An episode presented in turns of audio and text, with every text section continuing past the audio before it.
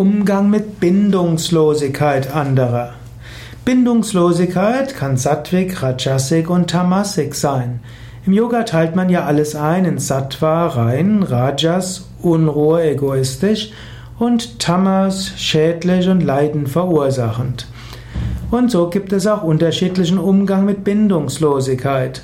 Es gibt die tamassige Bindungslosigkeit, was eine Art Verantwortungslosigkeit ist, womit man andere schadet. Also wenn zum Beispiel jemand Kinder in die Welt gesetzt hat und sich nicht um sie kümmert. Wenn jemand seinen Verpflichtungen nicht entspricht. Das ist eine tamassige Bindungslosigkeit. Es gibt die rajasige Bindungslosigkeit, wo jemand zu seinen Versprechungen nicht steht, wo jemand nicht das tut, was er versprochen hat und wofür er sich engagiert hat. Es ist noch nicht so, dass andere deshalb gleich so drunter leiden, aber dem Mensch ist es vielleicht zu anstrengend oder hat andere Ideen bekommen.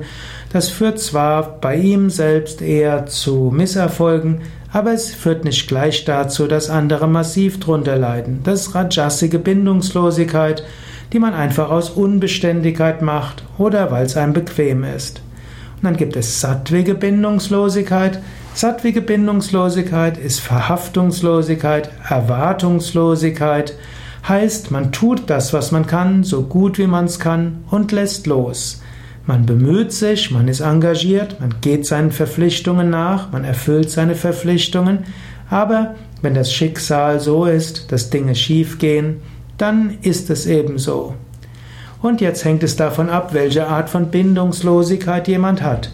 Bei tamassiger Bindungslosigkeit wird man an sein Verantwortungsgefühl appellieren müssen.